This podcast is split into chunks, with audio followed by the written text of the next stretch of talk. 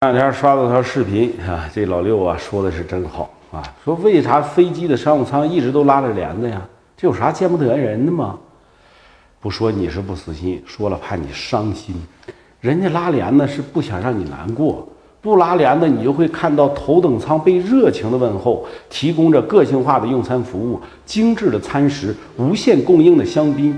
空姐深情款款、微笑半蹲式的蜷伏在旁边，像个多年老友似的窃窃私语，跟他聊天说话。一百八十度可以平躺的宽大座椅，旁边放着永远冒着热气的茶杯。睡前他帮你铺好，你入睡后他会帮你盖被子。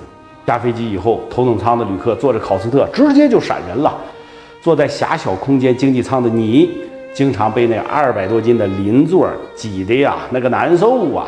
你把喝过的橙汁儿一次性的那种塑料杯子紧紧地攥在手里，青筋暴露。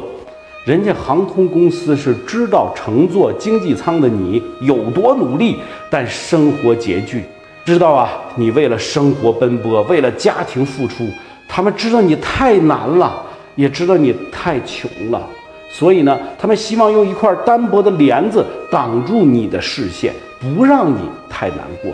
你呢，还揣测人家。格局小了啊！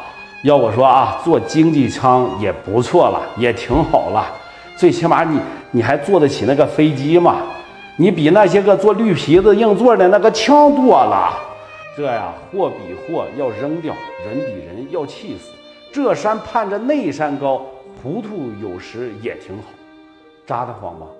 难受不？你这个糟老头，努力吧。